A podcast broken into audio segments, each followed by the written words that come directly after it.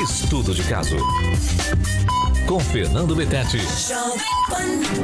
O Multiprote da Nutrigenes é o multivitamínico específico para fortalecer o seu sistema imunológico. A fórmula do Multiprote contém extrato de própolis, vitamina C, vitamina D3, vitamina E, selênio e o poderoso zinco. Multiprote ajuda o seu organismo a ficar mais forte para combater bactérias e vírus. Multiprote, te protegendo todos os dias. Comece a tomar hoje mesmo. Multiprote é da Nutrigenes, essencial para uma vida mais saudável. Alô Brasil, alô mundo, tudo bem com vocês? Aqui Fernando Betete para mais um estudo de caso aqui pela Rádio Jovem Pan, pela Rede TV Paraná. E também você vai encontrar o nosso programa na plataforma Panflix e nas nossas redes sociais. Você pode ver e rever esse programa quando e onde bem quiser. Se inscreva no nosso canal e já dê o like aí, porque você sabe, né? Estudo de caso, sempre informações importantíssimas para você ter mais qualidade de vida. O meu convidado de hoje já esteve aqui com a gente algumas vezes e toda vez que ele vem, ele é muito questionado, né? Porque o assunto dele é um assunto que interessa a toda a nossa audiência, porque se você não tem problema, alguém da sua família infelizmente tem problema. Coração, esse órgão que não pode parar de bater. Se parar de bater, você sabe o que vai acontecer, né? Então vamos saber aqui hoje com o nosso convidado, Dr. José Trotti, cardiologista aqui em Maringá, no Paraná, mas que atende o Brasil inteiro através da telemedicina. Vamos deixar aqui as informações aqui embaixo dele, tá? O nosso tema de hoje é um tema que, particularmente eu mesmo, como jornalista da área da saúde, é, eu não encontro com facilidade. E eu tive a ideia, e o Dr. Trotti aceitou aqui o nosso desafio, é falar, não sabe do quê? Exames cardiológicos. Quais são os exames hoje que a medicina coloca à nossa disposição para avaliarmos a saúde cardíaca, né? Você, quando já viu algum filme, algum parente que foi lá no pronto-socorro cardíaco, ah, vamos fazer esse exame aqui para ver se está infartando ou não. Ah, deixa eu ver como é que está aqui o, o ventrículo direito, ventrículo, preciso fazer um exame de imagem. Né? Então, ou seja, você sabe quais são esses exames? São 10, são 15, é um, que tipo de exame tem? Qual que tem um exame que tem mais risco? Tem um exame que é mais completo, menos completo? para identificar isso, para identificar aquilo? Então, esse é o nosso tema de hoje. Então, você vai tirar todas as suas dúvidas sobre exames cardiológicos, cardiológicos aqui no estudo de caso com Fernando Betete e o meu convidado, Dr. José Trotti. Dr. José Trotti, muito obrigado aqui por ter aceito o nosso convite. E a primeira pergunta é: qual a importância dos exames cardiológicos na sua rotina como médico, né, de consultório? Lógico, atende também é a questão cardíaca nos hospitais, mas no dia a dia, o primeiro contato do paciente, ele vai lá numa clínica, ele vai lá numa consulta, né?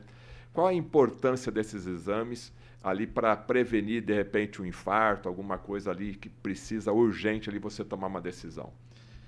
Primeiramente, bom dia a todos aí, agradecer aí a presença, sempre um prazer estar aqui contigo, conversando, sempre conversas muito boas. É, a, a, intenção da gente fazer os exames cardiológicos no consultório é, na, é no intuito da gente tentar descobrir eventuais processos crônicos que possa estar acontecendo a nível do coração, principalmente do ponto de vista de coronárias, doença coronariana, que é uma doença silenciosa e ao mesmo tempo é uma doença muito extremamente comum e o infarto agudo do miocárdio é a principal causa de morte no Brasil e nos países ocidentais. Então, o objetivo principal, quando a gente faz um check-up, quando a pessoa vai lá no consultório fazer um check-up, é no intuito da gente avaliar a parte estrutural do coração, avaliar se tem algum problema, algum problema valvar, algum problema coronariano, algum problema de arritmia, alguma coisa. É, e, se descobrir o problema, agir, antecipar o tratamento no intuito de que a pessoa não venha ter um evento agudo que possa causar uma lesão irreversível no coração. Bom, a parte estrutural do coração a gente vai falar daqui a pouco, mas eu acredito, não sei se eu estou errado, né, que as pessoas sempre têm essa preocupação com o colesterol, com a gordura nos vasos, nas artérias do coração aí. Esse é o exame é, obrigatório que o cardiologista sempre está pedindo, independente se a pessoa, se o paciente tem algum sintoma ou não, esse é primordial. Sim, o lipidograma que a gente fala, né, o perfil lipídico que avalia o colesterol total e frações e também o triglicerídeos, é um dos parâmetros que a gente usa para avaliar o risco cardíaco dessa pessoa. Só que ele não é o único. Né? E a gente vê, às vezes, as pessoas pedem apenas o lipidograma, né? E é, vai muito além disso. A gente tem o que a gente chama de marcadores inflamatórios de risco, que é como se você fosse avaliar laboratorialmente, através de exames de sangue, se a pessoa tem marcadores inflamatórios elevados que sugerem que possa já estar acontecendo uma formação de aterosclerose, acúmulo de gordura nas artérias, que a gente chama formação de placas de ateroma nas artérias. Então, antes de acontecer o entupimento de uma artéria, formação de placas de gordura nas artérias, a pessoa tem sinalizadores que a gente consegue avaliar nos exames de sangue, que mostram quando eles estão elevados que esse risco desse processo de acúmulo de gordura já está acontecendo, tanto no coração quanto em todas as artérias do corpo, no cérebro também, nas artérias dos rins. Acho que você já deve ter ouvido essa frase, né, doutor José Trotti? É, nossa, ele infartou, mas o exame de colesterol dele estava normal, sempre cuidava da saúde, fazia caminhada, fazia uma dieta, né? É. Isso é comum na, na, nas suas rotinas de consulta? E por que, que a pessoa infarta, em tese, se os exames, entre aspas, estão normais? É, primeiramente, o colesterol é, normal não garante que a pessoa não vai ter um evento. Na verdade, das pessoas que infartam, apenas 25% das pessoas têm alteração no nível de colesterol, triglicerídeo. Então, peraí, vamos repetir isso daqui. As pessoas que infartam, somente 25% têm colesterol elevado, elevado. alterado, com, indicando que ele possa estar contribuindo para esse evento aí. Informação importante. importante. Então, 75% está com o exame de colesterol normal. Exatamente, com perfil lipídico não alterado. E existem vários outros fatores que a gente chama de fatores de risco para entupimento das artérias, do, coração, no caso. Então, por exemplo, a hipertensão arterial, que é uma doença extremamente comum e é silenciosa também, e é pouco controlada, infelizmente. As pessoas muitas vezes não, não correm atrás para cuidar, não mudam os seus hábitos. Né? Além do colesterol também, a questão do diabetes, o próprio tabagismo, né? a falta da atividade física, uma alimentação totalmente desequilibrada, com excesso de, de farináceos, de carboidratos, de gorduras ruins e pouca quantidade de, alimentos saudáveis, orgânicos, com nutrientes essenciais. Então, esse desequilíbrio também contribui muito para essa formação de placas. Então, vai muito além do colesterol. Por exemplo, a questão da resistência à insulina, quando a pessoa tem níveis de insulina aumentados, que a gente chama de síndrome metabólica, associado muitas vezes com triglicerídeo alto, um HDL, colesterol, colesterol bom baixo, pressão alta e os níveis de cintura abdominal aumentado, ou seja, sobrepeso e excesso de peso, obesidade. Todos esses marcadores, quanto maior a quantidade de fatores de risco, maior o risco dele ter o evento coronariano. E muitas vezes o colesterol dele nem está alterado. É lógico que nesses casos que tem todas essas alterações, muitas vezes o colesterol já vai estar alterado também. Mas ele não é o único, né? Tá. É, você veja então que é uma série de informações, né? Que você precisa estar sempre controlando para ter a garantia, garantia também entre aspas aqui, da sua saúde cardíaca. Mas agora vamos ser um pouquinho mais objetivos e vamos enumerando aqui esses exames mais pedidos numa consulta de exame cardiológico de saúde do seu coração. E aí, quando você for fazer a sua consulta, você vai entender já então por que, que o seu cardiologista está pedindo este ou aquele exame. Então vamos lá, doutor José Trotti. Ferritina. Normalmente o cardiologista também pede lá a ferritina. Qual que é o impacto da ferritina na saúde cardíaca? A ferritina é um transportador de ferro no sangue e ela é um marcador de inflamação crônico silenciosa que está acontecendo. Como eu falei, a, o processo de acúmulo de gordura nas artérias, que a gente chama de aterosclerose, passa primeiro por um processo de estresse oxidativo que acontece a nível celular e o que a gente chama de inflamação crônica silenciosa, que acontece a nível celular e vascular. E através desse processo começa a ter o depósito de gordura. O colesterol se torna oxidado e aí sim ele se torna um colesterol patológico, um colesterol que vai acumular na parede das artérias e formar as placas. Então, na verdade, esse processo ele se traduz de uma forma crônica e existem esses marcadores, como a própria ferritina. A ferritina muitas vezes ela está aumentada e isso tem muito a ver além desses fatores de risco que eu falei, como o próprio tabagismo, o etilismo, o sedentarismo, mas no caso da ferritina aumentada, tem muito a ver com uma alimentação ruim, principalmente com excesso de álcool, também carboidratos simples, carboidratos ruins e também carne vermelha.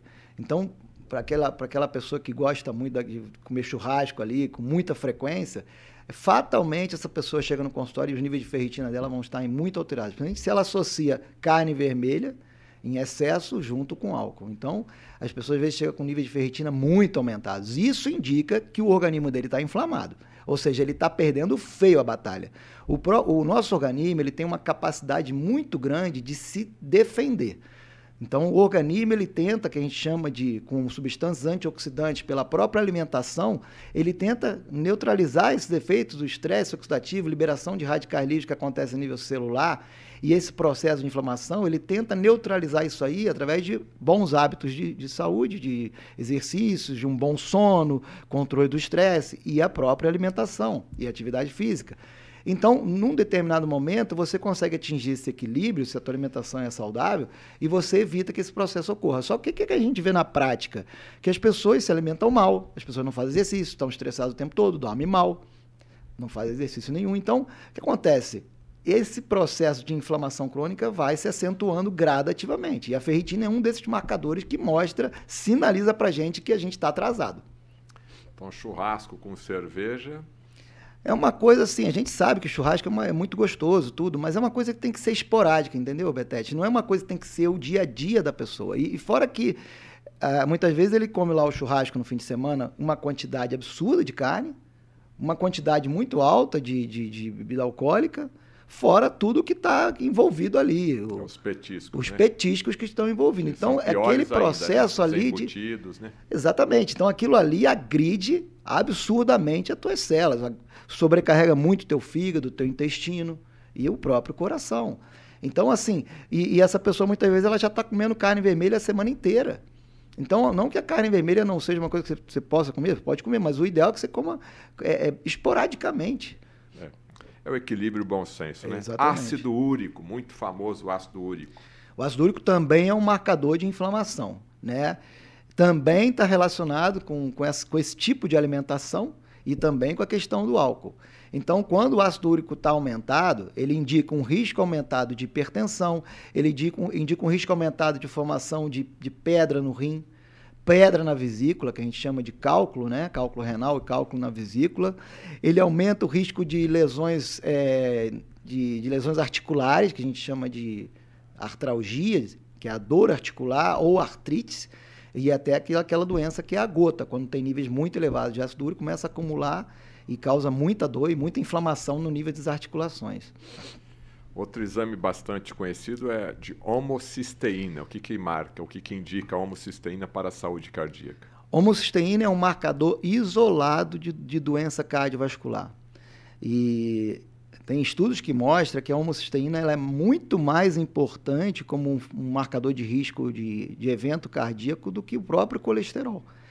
E, infelizmente, na prática clínica, a gente vê que tem muitos cardiologistas que não pedem é, os níveis séricos de, de homocisteína para avaliar como que tá esses marcadores.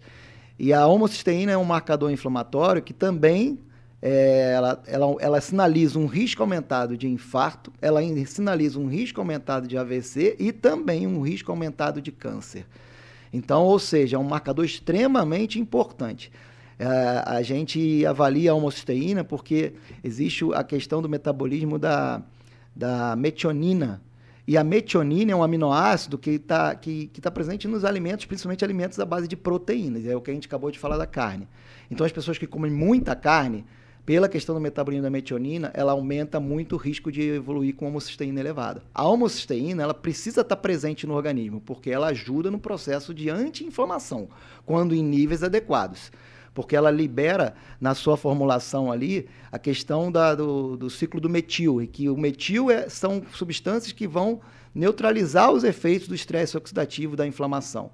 Só que quando toma em excesso, quando você começa a se alimentar mal, um estilo de vida errado, o próprio cigarro, a bebida, faz com que os níveis de homocisteína fiquem muito elevados e também é um marcador muito forte de que a pessoa pode ter um evento cardiovascular ali na frente. Bom, depois aqui tem alguns exames, acho que tem tudo a ver com uma única patologia: hemoglobina glicada, insulina em jejum. Exatamente, é o que a gente está falando do diabetes. O diabetes é uma doença silenciosa. O diabetes, junto com a, com a pressão alta, são os principais marcadores de risco de infarto agudo do miocárdio, de AVC, de é, doença renal crônica, de doença ocular e risco de perda da visão, cegueira, de doença vascular periférica. Então, a pressão alta e o diabetes é uma bomba, né? E são doenças totalmente evitáveis. 90%, 85% dessas pessoas que são hipertensas diabéticas são, são reversíveis, evitáveis, se ela tiver mudanças de estilo de vida. E o diabetes, ele leva até 10 anos para se instalar numa, numa pessoa. Então, muitas vezes, a pessoa faz os exames laboratoriais e mostra lá os níveis de insulina elevado. Aí, depois, o que, que acontece? Se ela não corrigir a sua alimentação, com uma dieta mais low carb, uma dieta com baixa ingestão de carboidratos ruins, o que, que vai acontecer é que num determinado momento ela vai começar a elevar a hemoglobina glicada, indicando que está havendo uma glicação. Então a gente falou de inflamação crônica silenciosa, a gente falou de estresse oxidativo, agora a gente está falando de glicação. Quanto maior a quantidade de glicação, mais doença coronariana, mais doença arterial, de um modo geral, no organismo todo.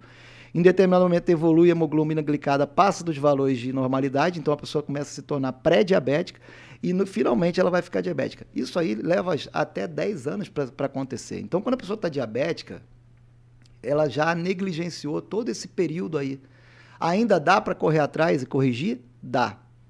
O problema é que muitas vezes a gente vê as pessoas é, se, se apoiam nos medicamentos tomam lá os medicamentos, controlam um pouco ali os níveis laboratoriais e ela não faz o principal, que é ter a mudança dos hábitos, melhorar a qualidade da alimentação. Que é a pílula mágica, né? Exatamente, esse é o problema. Infelizmente, a gente vê a maioria das pessoas se apega nessa questão de tomar os remédios e achar que os remédios vão resolver o problema delas. Não vão. Vão retardar um pouco o problema, vão minimizar os efeitos, mas não vão impedir que elas tenham os eventos lá na frente. E pela tua experiência, né, como médico atuando nessa área, é, essa novela você já conhece, né? A pessoa chega lá, de repente, nos seus 40, 45 anos, já está meio pré-diabética, talvez até antes, ou talvez um pouquinho depois.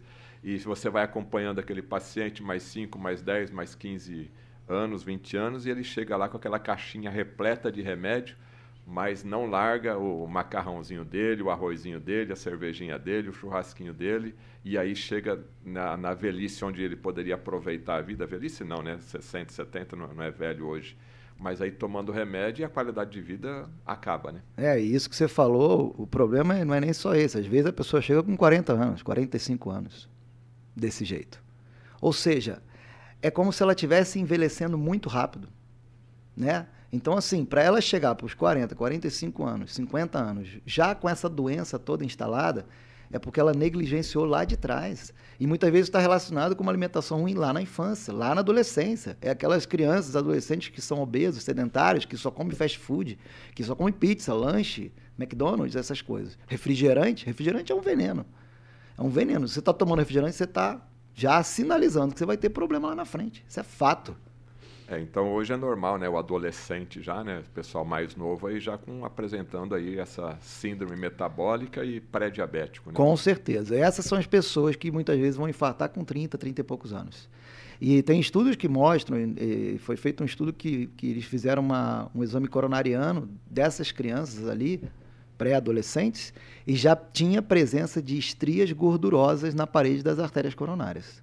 Ou é seja, porque o pai também, ah, é criança, é jovem, pode comer de tudo, né? Exatamente. Pode abusar, não tem problema. Pode tomar refrigerante, pode comer aí pudim toda hora, o bolo e fast food, então nem se fala, né? As pessoas têm que entender que essas doenças crônico-degenerativas, elas são evitáveis. Então, assim, Dá para você melhorar e reverter a sua doença? Dá. Curar, até chega a curar se a pessoa tiver a mudança radical de estilo de vida.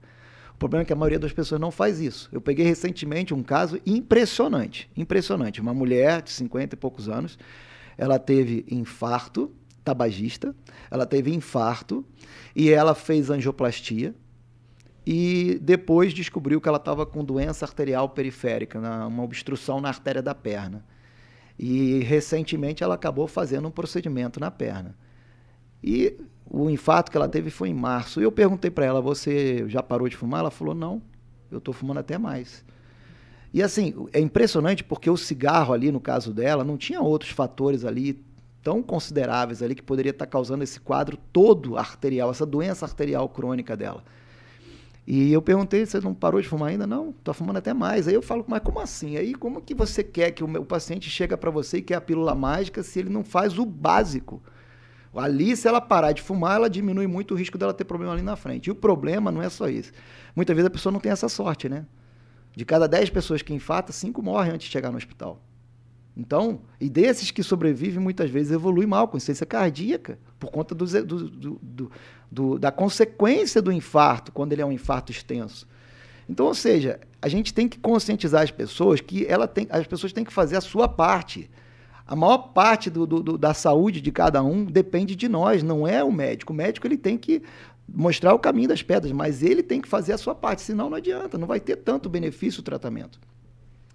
Você está assistindo aqui estudo de caso. Eu peço a gentileza de você se é, dar o like aí se você está gostando e também se inscreva no nosso canal. Você pode ver e rever esse programa quando e onde bem quiser, acessando aí as nossas redes sociais. Estamos falando aqui com o médico cardiologista Dr. José Trotti. Tem as informações dele aqui embaixo no Saiba Mais. E o nosso assunto são exames para a saúde do coração. Proteína C reativa ultrassensível. Em que nome, hein? O que, que quer dizer isso? É um marcador inflamatório também, mas é um marcador mais específico de risco cardiovascular. Porque esses marcadores, por exemplo, ferritina, homocisteína, elas podem alterar quando você tem um processo inflamatório no corpo. Então, vamos dizer que você tem lá uma, uma lesão, que você teve um trauma no joelho, a ferritina pode aumentar, a homocisteína também embora menos comum. Agora, no caso da proteína C reativa, você vai perguntar aí sobre o fibrinogênese, já pode adiantar. A própria lipoproteína A são marcadores de risco cardiovascular específicos. Então, eles estão diretamente relacionados à célula do músculo do coração. Então, para fortalecer aqui o raciocínio, então, proteína C reativa ultrassensível fibrinogênio, apoproteína A, apoproteína B, lipoproteína A. Esses são aqueles exames que quando o paciente já chega na maca ali de ambulância no hospital, está doendo o peito? Na verdade, esses marcadores são marcadores de lesão crônica, né? A PCR a gente pode dosar no, num evento agudo e ela vai estar alterada, com certeza. Mas são exames que a gente pede mais na rotina que é como eu te falei, são esses sinalizadores. Então, quando a pessoa está com a proteína C reativa aumentada, fibrinogênio aumentado, uma relação entre apoproteína B e A, a apoproteína B é uma proteína inflamatória, a é anti-inflamatória. A gente avalia a relação entre elas. Essa relação é muito mais importante do que avaliar um colesterol. Então, ApoB aumentada e ApoA A baixa, essa, essa distância, quanto maior a distância entre elas, a B alta e a A baixa, maior o risco de evento cardíaco. Então, por exemplo, na questão do próprio lipidograma que a gente acabou de falar, uma relação triglicerídeo alta, HDL, colesterol, que é o colesterol bom, baixa, é o maior risco de, um, de uma oxidação do colesterol LDL, que é o colesterol chamado de ruim. Então, tem outros marcadores que a gente avalia. Esses que a gente pontuou agora por último, são marcadores mais específicos de que o paciente está com risco de ter eventos muito próximos, muito, é, um risco muito grande dele ter um evento cardíaco. Aquele que você faz quando o paciente está infartando no hospital, chega com aquela dor mesmo? Aí já são outros exames, que a gente chama que é a creatina fosfoquinase fração MB, que é uma fração específica do músculo do, do coração. Quando ocorre a obstrução da artéria do coração, ocorre necrose celular do músculo do coração e, e, uma liberação na corrente sanguínea de substâncias que são essas aí, a creatina fosfoquinase, que é o CKMB que a gente fala, e a troponina, que é um marcador agudo de infarto. Aí indica que a pessoa está infartando. É a troponina, porque que está presente no músculo do coração, na célula. Então, uma vez que ela liberou no sangue e aumentou no sangue, indica que a pessoa está infartando. Depois eu estou vendo aqui o TSH, né, o hormônio estimulante da tireoide, também é importante para a saúde cardíaca. Com certeza. A, a, o hipotireoidismo né, é um fator de risco de inflamação de aterosclerose. Então, é um, é um aí, o hipotireoidismo ele é muito negligenciado porque muitas vezes ele é hipodiagnosticado, ele é pouco diagnosticado. Às vezes a pessoa está lá com cansaço, com fadiga, com sono, com queda de cabelo e a, e aí passa no médico, o médico diz que está com depressão, que não é nada demais, e aí não, não trata. E a pessoa passa, às vezes, em vários especialistas e vai, e vai não vai tratando a sua doença, questão do ganho de peso, alterações da memória, né, retenção hídrica, um intestino preguiçoso, né? Então, o hipotireoidismo lá na frente, ele também vai causar doença arterial crônica. Também aumento de risco de arritmias no coração. E é fácil tratar, né? O... E é fácil tratar, exatamente. Basta você investigar a fundo e diagnosticar e tratar. E você falou aqui da relação triglicerídeos, ela é importantíssima, né? Só para ver se o colesterol está X ou Y. Exatamente. O triglicerídeo ele é um marcador mais importante até do que o LDL, né? Então, um triglicerídeo muito aumentado é, e uma HDL baixa é um risco alto de oxidação do colesterol ruim e acúmulo de gordura nas artérias. Uma relação ideal de triglicerídeo e HDL seria um para um, ou seja, o triglicerídeo bem baixo e o HDL mais alto, tanto no homem quanto na mulher. O que, que a gente vê na prática muitas vezes, como a gente falou, uma alimentação ruim, um estilo de vida ruim, triglicerídeos muito elevados. Ontem mesmo eu peguei um triglicerídeo de 700 e um HDL de 30. Então, uma relação que era para ser de 1 para 1, no máximo 2 para 1, vai estar tá em mais de 15, 20 para 1. Então, o paciente está sob risco muito grande de formação de placas de gordura nas artérias. O sangue desse paciente já está parecendo uma graxinha. É um sangue gorduroso. Simples assim. Vitamina D3, a famosa vitamina D3. Acho que poucos pedem esse exame. Né? Infelizmente. E também é, é uma. Um, hoje a gente sabe que não é uma vitamina, é um hormônio, um sinalizador de vários riscos de várias doenças crônico-degenerativas. E a vitamina também, a vitamina D também tem vários estudos mostrando uma relação de deficiência de vitamina D com aumento de risco de doenças cardiovasculares. Então, também a vitamina D a gente tem que colocá-la lá em níveis mais elevados, não só pelas outras proteções que a gente já citou em algum outro momento aqui, mas também para proteção cardiovascular, diminuir risco de eventos cardíacos coronarianos. Deixa eu colocar o Dr. José Trotti aqui numa situação qual que é o ideal aí da vitamina D3 aí, que, que você preconiza aí para tua? Olha, níveis mínimos 40 nanograma por, por decilitro. Níveis ideais de 70 a 100, só que já tem estudos recentes sinalizando vários estudos, tá? Sinalizando níveis mais elevados como ideais, em torno de 120 até 150. Mas assim, é, eu, eu olho isso com um pouco de reserva, embora os estudos estão cada vez mais sinalizando isso, mas pelo menos buscar até em níveis entre 70 e 100, eu busco muito isso de forma muito agressiva. E o que a gente até desanima às vezes é que o paciente atinge essas metas e depois que de um tempo que ele volta, ele diz que parou de tomar porque o médico que ele foi disse que estava muito alto e mandou ele parar de tomar vitamina D. Ou seja, a gente tem um trabalho ali de atingir a meta, a meta ideal ótima, e depois vem um colega e acaba atrapalhando o trabalho nosso. É, meu amigo.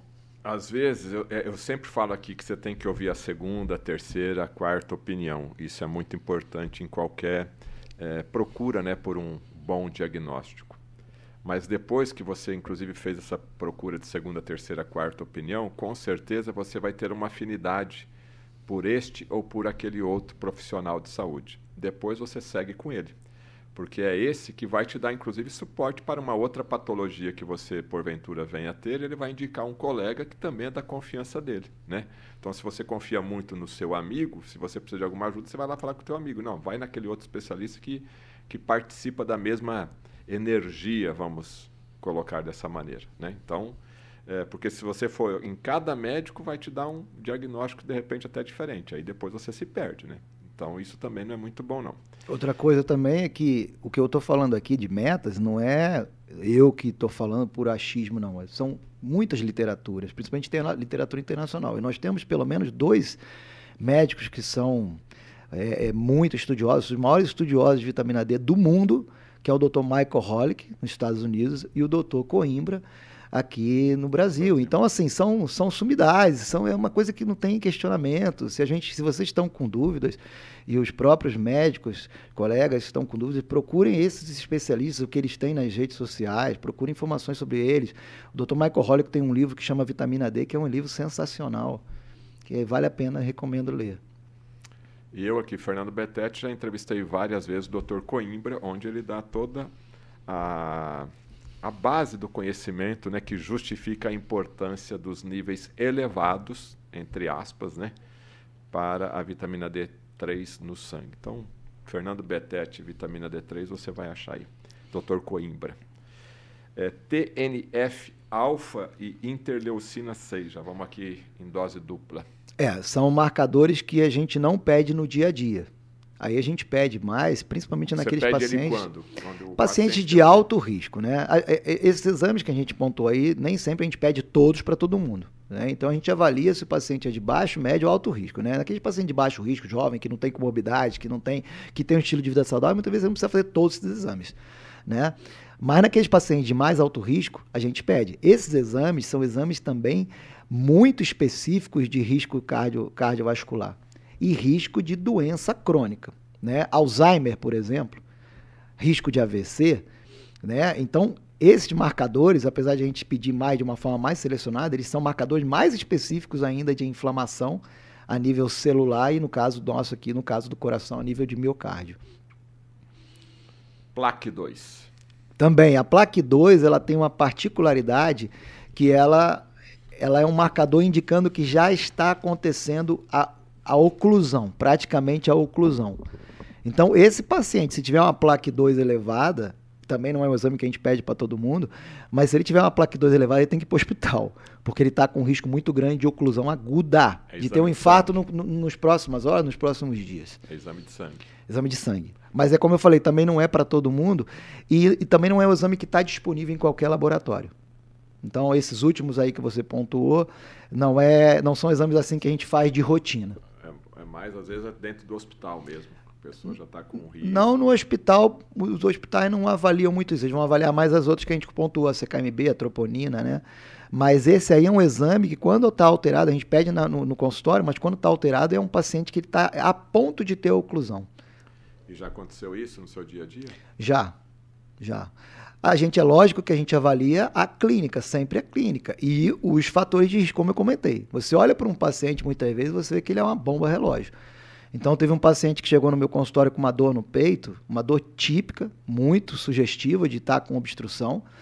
Um paciente com muitos fatores de riscos, hipertenso, sedentário, obeso, etilista, né? E os exames tudo alterados. E ele estava com uma dor no peito muito típica. E eu não fiz nenhum exame nele. Só fiz o eletrocardiograma, que é aquele exame básico que a gente faz no consultório, que não tinha alteração, um eletro normal, mas pela clínica dele, pela cara dele, eu falei: você vai para o hospital direto e você vai fazer um cateterismo. Eu pedi direto um cateterismo. E ele estava com uma obstrução coronariana é, de 90%, 95% multivascular. Esse paciente teve que ser submetido a cirurgia, não foi nem angioplastia. Ele fez cirurgia no dia seguinte. Ele internou, foi, colocou na UTI, fez o cateterismo, viu que estava tudo obstruído e ele foi direto para a cirurgia no dia seguinte. Aí fez a revascularização miocárdica, colocou as pontes safena, ponte mamária e aí resolveu a vida dele. Depois ele mudou o estilo de vida que ele estava fazendo tudo errado, né? E qual a idade desse paciente? 60 e poucos anos. É. Hora que pode começar a aproveitar a vida no bom sentido. né, Exatamente. Agora já fiz a minha parte, deixa eu começar a fazer as minhas viagens aqui com a família. É quando acontece o É evento. quando acontece o evento, né?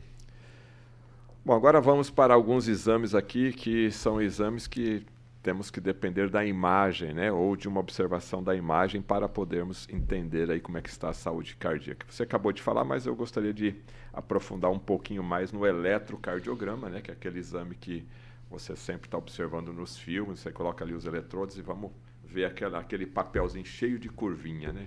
Para que, que serve? O que, que ele pode mostrar? O eletrocardiograma é um exame bem simples que ele mostra pra gente algumas informações interessantes. Ele mostra como está o ritmo cardíaco, se está certinho, se está regular, correto, se o marca-passo do coração natural está funcionando direitinho. Ele pode mostrar pra gente eventuais arritmias que podem ser variar de arritmias simples, benignas e, e raras, até arritmias malignas graves. E ele pode mostrar também sinais de hipertrofia do coração, sobrecarga do coração, por exemplo, por conta de uma hipertensão arterial crônica. E o mais importante no eletro é avaliar o risco de infarto. Principalmente, aí sim, o eletro é um exame muito importante quando a pessoa, por exemplo, está com uma dor no peito e vai para o hospital, o primeiro exame que tem que fazer é o eletro. E dependendo da alteração que aparecer no eletro, esse paciente tem que ser encaminhado direto para fazer cateterismo. Porque, dependendo da alteração que aparecer no eletro lá, indica que ele já está com a artéria ocluída. Então, se a pessoa tem uma dor no peito e chega com um eletro alterado, que a gente fala que é um supra, é, desnivelamento do segmento ST lá no, no eletro, isso indica que a artéria está ocluída, já está ocorrendo necrose celular por conta da oclusão da artéria, o sangue não está chegando no músculo do coração, e aí você tem que agir rápido, porque ele tem risco de ter uma morte súbita, por conta de uma arritmia ele tem uma morte súbita. É o que eu falei, de cada 10, 5 morrem. Né? Dependendo da localização, é, e se for principalmente proximal da artéria, e determinada artéria, a pessoa tem risco de uma morte súbita.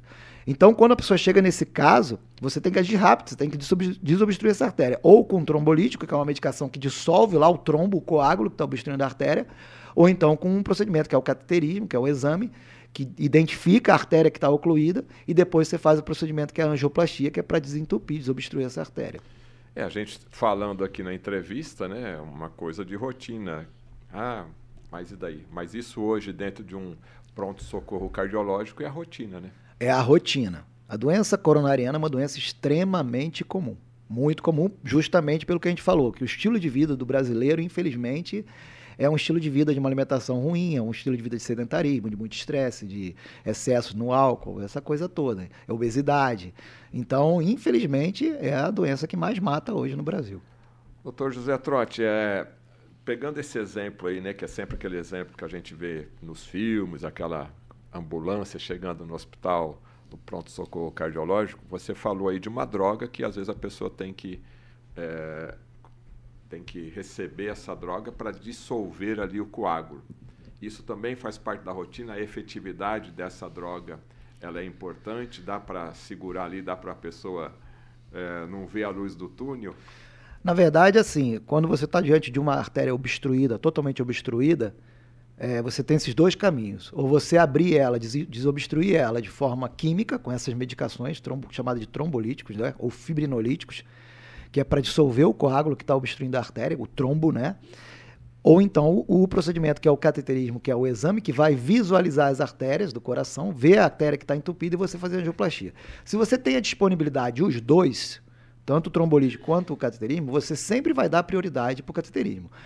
Para o cateterismo e a angioplastia, que é um procedimento que, com uma eficácia de, de sucesso no tratamento muito maior e aí é importantíssima a questão do tempo. Quanto mais precoce a pessoa correr para o hospital, uma vez que ela está tendo dor, e desobstruir essa artéria, maior a chance de recuperação do músculo do coração. Isso que eu ia perguntar, a questão do tempo. A pessoa chega ali de ambulância, está com a dor no peito, já é feito ali o exame, o eletro, está mostrando que está obstruído. Quantos minutos o, o, médico né, que vai fazer essa intervenção ele tem? Porque você tem que preparar o paciente, como que é essa correria toda? Quanto mais rápido você desobstruir, melhor. O problema é que a gente vê no sistema de saúde, e aí é uma coisa também que infelizmente tem muitas falhas, o paciente muitas vezes não é diagnosticado, às vezes o médico que está atendendo na, na, linha de frente, ali no pronto-socorro, não tem experiência, então ele não consegue diagnosticar a, a, o, o infarto, não só porque ele não valorizou a dor do paciente, mas também como ele não identificou a alteração no eletrocardiograma. Então ele começa a. Isso ainda? Infelizmente tem. Infelizmente principalmente quando se trata de cidades de periferia, né? Grandes aí é centros. clínico geral. Tá Exatamente. Está acostumado com a rotina da, do pronto-socorro cardiológico. Exatamente. E aí o que acontece? Leva, perde-se muito tempo para transferir esse paciente para um hospital que tenha o recurso, ou seja, o trombolítico, ou seja, o cateterismo a hemodinâmica para fazer o procedimento para desobstruir a artéria. Então perde-se muito tempo nesse processo. E aí o paciente está sob risco muito grande de complicações e de morte. Então, o que a gente tem trabalhado muito, lá na universidade eu brigo muito isso, eu falo muito com os alunos isso, é que a gente tem que otimizar esse tempo. Isso a gente está falando na questão do infarto, do miocárdio, no caso do coração, mas também do AVC, que é a mesma coisa. No caso do AVC, você tem uma obstrução também, na maioria das vezes por um trombo, numa artéria do cérebro, que também existe uma possibilidade, no caso ali, de fazer um trombolítico, se for um paciente que tenha critérios de inclusão, e num tempo selecionado em que ele vai ter o benefício e pode recuperar totalmente seus movimentos e ter uma vida normal. Mas, infelizmente, o que a gente vê na prática é essa negligência no tempo, seja na identificação, seja no transporte, ou seja na hora que o paciente chega no hospital receptor para fazer o procedimento. Bom, para evitar todo esse estresse né, que você imagina, como que é para o paciente e para um familiar que normalmente está acompanhando, né, porque sempre vai alguém junto, né, você deve procurar o seu médico de confiança e fazer os exames preventivos, né, o famoso check-up aí, pelo menos, né, a cada seis meses, né, no, porque hoje, em virtude desse estresse, dos hábitos alimentares inadequados, se você tiver condições de fazer a cada seis meses, um ano, né, é um tempo aí bastante interessante para você estar tá acompanhando isso daí. Depois do eletrocardiograma, a gente também conhece um, um, outro tipo de exame cardiológico muito famoso, né, que é o ecocardiograma bidimensional com Doppler colorido. Sim, só para pontuar rapidamente, as pessoas que tiverem dor no peito e houver um risco disso aí ser coração, tem que correr para o hospital, de preferência e com certeza tem que ser um hospital que tenha recursos, que tenha o serviço de cardiologia. Né? E se a pessoa não sabe, ela tem que ligar para a ambulância. Isso eu estou falando na questão do risco de ser um infarto agudo no risco de ser um AVC. Ela tem que ligar para a ambulância, no caso o SAMU, né, se for serviço pelo SUS, ou então para quem tem o convênio, ligar para a ambulância do seu convênio. E levar, porque ali a ambulância, ela vai triar no caso o SAMU, vai triar e vai encaminhar o paciente para o hospital correto, onde tem a medicação correta, os exames que ele vai ter que fazer imediatamente. No caso do AVC, tem que fazer uma tomografia urgente para ver se o paciente vai ter critérios de fazer o uso do trombolítico. Então, essa questão de você mandar para o hospital correto ajuda demais, porque você ganha tempo. Né? Por exemplo, não adianta você estar tá com dor no peito, estar tá começando a ter um infarto e ir para uma UPA, em que não vai ter recurso, ali está perdendo tempo. Então ele tem que ir para o hospital correto para que otimize ali o procedimento para você poder desobstruir essa artéria. Ah, e pela dúvida, pelo sim, pelo não, às vezes você tem um membro da família, não, eu estou com uma dor, não, não é nada não, isso deve ser o estômago, deve ser um, um mau jeito que eu tive, né? Que a gente está repleto dessas histórias aí, né? E às vezes com um final não muito feliz, né? Então teve uma dor característica na região do, do peito, não importa, eu sei que às vezes o, o teu pai é uma pessoa, né, não é nada não, vou tomar aqui um, um Dorflex aqui, vai passar. Pega na marra e leva para o hospital. Porque pelo sim, pelo não, né, você já vai ter ali um diagnóstico que vai ficar um pouco mais tranquilo. E a escolha do hospital, é lógico que a gente está falando aqui para cidades que têm uma variedade de centros hospitalares, você já vai para aquele hospital e é importante você ter até uma listinha ali na sua casa, perto da geladeira. Ah, tem um hospital de referência que é bom na, na, na parte cerebral. Então vai lá. Tem um aqui que é cardiológico. Vai lá. Tem aqui que é pediátrico. Vai lá. Isso é muito importante porque naquela hora que você precisa, para qual hospital que eu vou? De repente, aqueles cinco minutos que você está tá decidindo é o tempo da vida. Mas vamos lá, o ecocardiograma lá bidimensional com Doppler colorido, doutor José Trotti.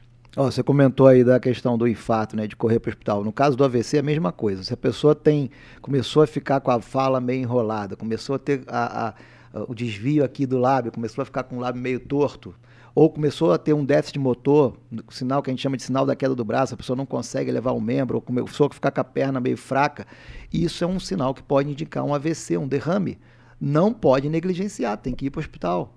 Porque tempo ali é neurônio, tempo é cérebro. Né? Porque a pessoa, se ela não morrer, ela pode acabar ficando sequelada. Então, o tempo aqui é crucial. Né? Entrando aí a questão dos exames complementares de imagem. Né? O ecocardiograma é um exame super simples, é um ultrassom, uma ultrassonografia do coração, em que o médico faz aquele, coloca lá aquele gelzinho e ele vai avaliando ali através da ultrassonografia, vai olhar no monitor como que está a estrutura cardíaca. Então ele consegue avaliar o tamanho do coração, as válvulas do coração se estão funcionando direitinho, a contratilidade se está adequada, o relaxamento, o volume. Então, ele vai dar vários parâmetros importantes para a gente, principalmente nessa questão de avaliar se tem alterações estruturais no coração. É um exame de rotina, todo paciente tem que fazer. E muitas vezes, no paciente de baixo risco, a gente faz lá o eletro, um ecocardiograma, um teste de esteira, e é, muitas vezes é o suficiente naquele paciente de baixo risco. Não precisa fazer outros exames mais elaborados. Agora aqui tem também é, esse estresse farmacológico, né? Ecocardiograma com estresse farmacológico que você coloca. Então, quando a gente está fazendo esses exames, a gente está tentando avaliar se o paciente já tem doença coronariana, ou seja, entupimento das artérias, né? Então, por exemplo, o eco, ele avalia só a parte estrutural, o ecocardiograma. E o teste de esteira, você coloca como se fosse o eletro de esforço, né? Você coloca o paciente para andar numa esteira, Ali o exame dura em torno de 8 a 10 minutos. É lógico, naqueles pacientes que podem fazer o exame, dura ali de 8 a 10 minutos, mas a gente faz um teste máximo. A gente coloca o paciente para chegar no, no, final ali dos 8, 10 minutos já quase que correndo para atingir o limite dele. Então a gente bota o coração para trabalhar na, na, capacidade máxima. Ele vai até o, a frequência máxima permitida ali dele, do paciente. Né? E aí, o que, que o teste de esteira avalia, o teste ergométrico? Ele vai avaliar, porque uma vez que você está fazendo um esforço grande ali, e o teu coração ele vai ter que receber uma quantidade de sangue maior, ele vai estar tá acelerando e batendo mais forte por conta da atividade física ali. Então ele tem que receber uma quantidade de sangue maior. Então se houver alguma obstrução de uma artéria, o paciente vai sinalizar no teste de esteira ou com dor no peito ou com alteração no eletro durante o esforço, que a gente vai estar tá monitorando ali na hora. Então, se eu tiver alteração no teste de esteira, nesse sentido, pode indicar o risco de obstrução, e é lógico que aí a gente vai ter que fazer outros exames. E é como eu falei, o eco e o teste de esteira muitas vezes são suficientes. Agora, o que é o eco-estresse farmacológico? Porque muitas vezes a pessoa não consegue, não pode fazer o teste de esteira, ou porque é um idoso, muito idoso, ou porque é uma pessoa sedentária, ou porque ela está com algum problema no joelho. Por algum fator, ela não pode fazer o teste de esteira. Então, a gente não tem como avaliar por esse teste provocativo se a pessoa tem isquemia, ou seja, obstrução da artéria. Então a gente acaba usando o ecocardiograma com estresse farmacológico, é o quê? Ele faz um eco convencional e depois o médico faz uma medicação na veia do paciente que faz com que o coração dele comece a bater mais forte, mais rápido, como se ele estivesse fazendo um teste de esteira. Ele vai estar deitado na maca lá, sossegado, tranquilo, mas o coração dele vai pensar que ele está fazendo um teste de esteira. E o médico vai estar olhando no ultrassom. Se existir alguma região ali no ultrassom, alguma área do coração, uma parede do coração que não contrair direito, indica indiretamente que o sangue não está chegando ali. Então, é uma forma indireta de você avaliar a isquemia. Então, é um exame super seguro, super tranquilo e que você pode utilizar naqueles pacientes que não podem fazer o teste de esteira. É, aqui vem uma dúvida. A pessoa que está ali na, na maca, né, fazendo esse teste aí com estresse farmacológico, como que ele fica? Ele sente o coração batendo, ele transpira, ele causa uma ansiedade nele? Alguns pacientes sentem. Né? Alguns pacientes sentem o coração batendo muito acelerado, porque é como se fosse um teste máximo, né? Então, algumas pessoas sentem sim o coração batendo muito acelerado, dá um pouco de mal-estar, mas na, na maior parte das vezes não causa nenhum tipo de risco, ou seja, assim, é um exame totalmente seguro. E depois que o médico faz a avaliação que ele, que ele precisa avaliar ali, que ele chega no limite ali, ele faz uma outra medicação que desacelera o coração e traz para a normalidade. Então é um exame muito seguro. Né? E, e não é também para todas as pessoas, obviamente, mas né, é um exame muito seguro que você consegue fazer essa avaliação de isquemia miocárdica, né? que é um risco de estar com alguma obstrução ali de 80%, 90%. E se o ecoestresse der alterado, obviamente que a gente vai ter que seguir adiante na investigação, provavelmente fazer até um cateterismo, né? Cintilografia miocárdica, o que, que esse exame mostra e eu acredito que tem que ser colocado aqui o famoso contraste, né? Sim. E eu queria falar um pouquinho desse contraste que as pessoas sempre têm medo. No caso da cintilografia miocárdica, é parecido, é um exame também não invasivo, também provocativo, para você avaliar se a pessoa tem isquemia. Só que em vez de você fazer uma medicação igual o ecoestresse, você faz uso de radiofármaco. E que no caso ali, se, houver uma se não houver uma captação do radiofármaco, sugere que tem isquemia. Então é um exame um pouco diferente do ecoestresse, também não invasivo e também com o objetivo de avaliar a isquemia miocárdica. No caso da cintilografia, não usa contraste. né? Mas usa esse radiofármaco. Porém, é um exame também totalmente seguro. Em alguns casos, você faz cintilografia de esforço. Quando o paciente pode, você faz avaliação com radiofármaco, que normalmente é o tecnécio, e também faz o esforço, quando o paciente pode fazer. É uma forma mais completa de você avaliar a isquemia miocárdica. Bom, já que eu falei do contraste aqui, então qual exame que é colocado, né, é, tem a necessidade do contraste e quais os cuidados que o paciente recebe? Ah, vamos colocar o contraste, se tem algum impacto depois? São os próximos aí que a gente vai comentar, angiotomografia cardíaca, né, e o próprio cateterismo, né? A angiotomografia cardíaca é um exame muito bom, é um exame mais moderno, em que a gente faz uma avaliação não invasiva das artérias do coração. Então é um aparelho é, bem moderno, como se fosse é, uma tomografia, só que ele consegue fazer cortes bem finos, né? principalmente que a gente chama de tomografia multi-slice, né? cortes bem finos e ele consegue desenhar de forma computadorizada as artérias do coração da pessoa de forma não invasiva. E muitas vezes ele é um exame que vai mostrar se tem obstrução sem necessidade de fazer o cateterismo. Né? Esse exame, esse tipo de exame, ele usa uma quantidade de contraste iodado, mas é uma quantidade bem pequena. E o risco de complicação por uso desse contraste é muito pequeno. E é um exame também rápido, né? É um exame ali que dura em torno de, de 15 minutos, 20 minutos no máximo. É um exame bem seguro, em que é um exame que a gente utiliza também, não é para todos os pacientes, é mais para aqueles pacientes que têm um risco intermediário, por conta daqueles fatores de risco que a gente comentou, ou risco alto, com uma dor, às vezes, uma dor ali não sugestiva, uma dor atípica que a gente fala. A gente pode uh, lançar mão de fazer esse exame, a angiotomografia. De uma forma não invasiva, a gente consegue visualizar as artérias do coração. E quando você fala da questão dos cuidados, os cuidados que tem que ter é manter-se bem hidratado. A gente avalia se o paciente tem problema renal, porque se tiver problema renal aí, a quantidade de contraste muitas vezes tem que ser menor, aí tem que ter uma proteção maior. Algumas medicações são feitas antes. E a ressonância cardíaca, em que momento que ela é pedida, solicitada? A ressonância cardíaca também é um exame mais moderno e um exame sensacional, porque ela consegue avaliar alterações que os outros exames muitas vezes não, não conseguem avaliar. Alterações mais é, alterações mais finas que podem indicar, por, por exemplo, a presença de miocardite. A gente falou muito sobre miocardite nesse período de pandemia. A ressonância é o padrão ouro para avaliar miocardite hoje. Né? Os outros exames não conseguem diagnosticar isso. Antes da ressonância, para você fazer diagnóstico de miocardite, você tinha que fazer uma biópsia do, do músculo do coração. Ir lá com agulha e puncionar o músculo do coração. Hoje a gente praticamente não faz mais isso porque a ressonância consegue dar essas informações. Ela consegue visualizar também patologias valvares, ela consegue visualizar doenças mais raras que os outros exames não conseguem visualizar.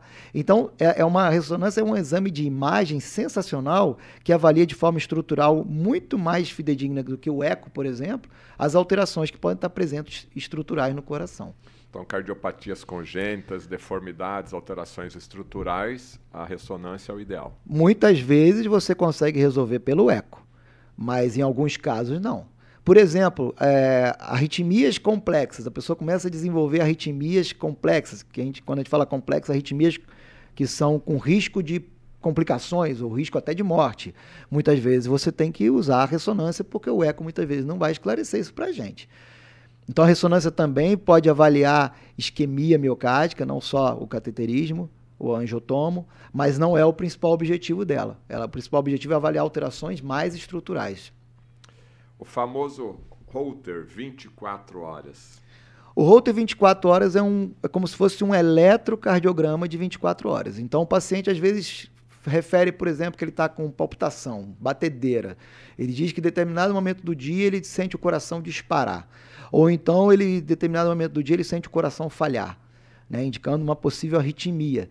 Então a gente lança a mão do holter, porque a gente vai monitorizar ele 24 horas, porque muitas vezes ele vai no consultório, faz o eletrocardiograma ali na hora e dá normal.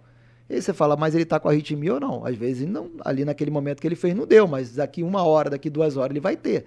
Então a gente monitora ele 24 horas, normalmente o tempo exato é esse, 24 horas, e aí muitas vezes você pega a arritmia, seja ataque arritmia, ou seja, arritmias que faz o coração bater muito acelerado, ou arritmias que faz o coração bater muito lento, a gente consegue detectar isso aí pelo Holter. Então o Holter é mais um exame para avaliar arritmias cardíacas. E aí ele também consegue avaliar é, o tipo de arritmia, a quantidade e a intensidade das arritmias e se, se envolve um risco aí de vida ou não. Se a gente tem que se preocupar com aquela arritmia ou não. E para finalizar aqui, doutor José Trotti Neto, nosso cardiologista aqui de referência, mapa e estudo eletrofisiológico para a saúde cardíaca. O que, o que são esses exames? O mapa é a monitorização ambulatorial da pressão arterial, né? que é você acompanhar a pressão do paciente 24 horas. É um exame extremamente simples, comum, a gente usa bastante. É, o paciente, ah, tô com pressão alta, e aí você quer saber se ele está com a pressão realmente alta ou não. Às vezes, se ele está no consultório, a pressão está normal, ou o inverso, ele diz que não tem pressão alta, mas chega no consultório, a pressão está alta.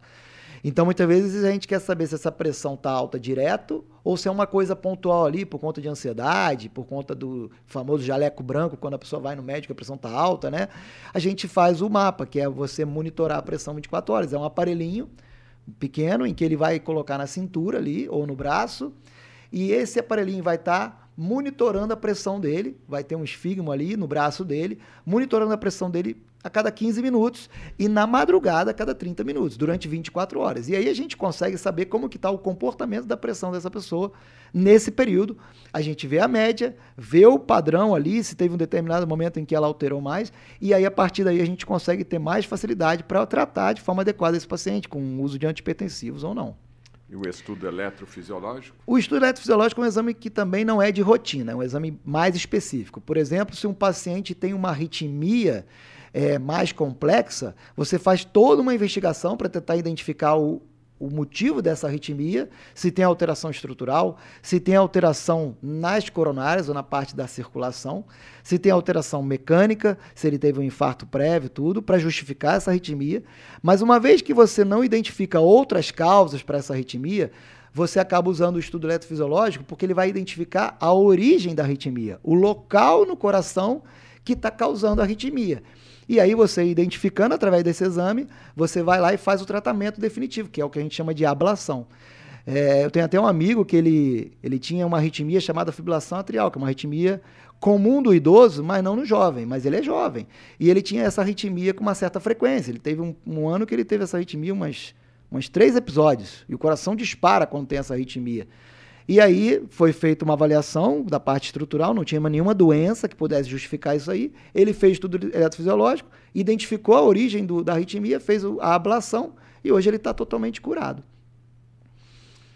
Meus amigos, conversei aqui com o Dr. José Trotti Neto, ele é cardiologista aqui na cidade de Maringá e atende aí o Brasil inteiro também pela telemedicina. Mais informações você tem aqui no Saiba Mais e nós conversamos rapidamente, né, porque cada exame desse, a gente poderia é, ficar aqui uma hora abordando cada um deles. Mas deu para você ter uma, um panorama geral da importância dos exames como forma, inclusive, de prevenção. Né? Muitos são feitos ali na hora H, que daí não tem mais como, né? mas a importância aqui desses exames como é, forma, uma ferramenta para você manter a saúde cardíaca. Doutor José Trotti, muito obrigado aí pela presença mais uma vez.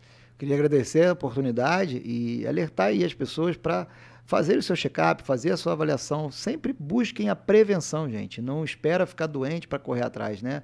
Mude a sua vida, faça o que tem que ser feito.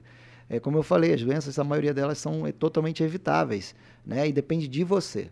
Né? A responsabilidade é sua. E lógico, aí a gente está aqui à disposição para te ajudar a mostrar o caminho das pedras, do que você deve fazer e do que você não deve fazer. É, e muitas das doenças são silenciosas, né? E aquela que é. Você me disse que a cada 10, 5, o, o infarto, infarto, já não chega no, no hospital. não morre. chega, a pessoa morre antes, porque ela tem uma arritmia, né? A artéria está ocluída, ela faz uma arritmia. Então tá aí a importância de você cuidar aí da, da sua bomba, não é verdade? Fernando Betete fica aqui mais uma vez no seu programa Estudo de Caso. Quero agradecer a sua audiência. Você pode ver e rever esse programa quando e onde bem quiser. Aqui embaixo tem as redes sociais. Compartilhe, se inscreva no canal caso você ainda não está inscrito, porque toda vez que a gente entrar com uma informação nova, você vai ser notificado. Muito obrigado a todos e até o nosso próximo programa. Até mais.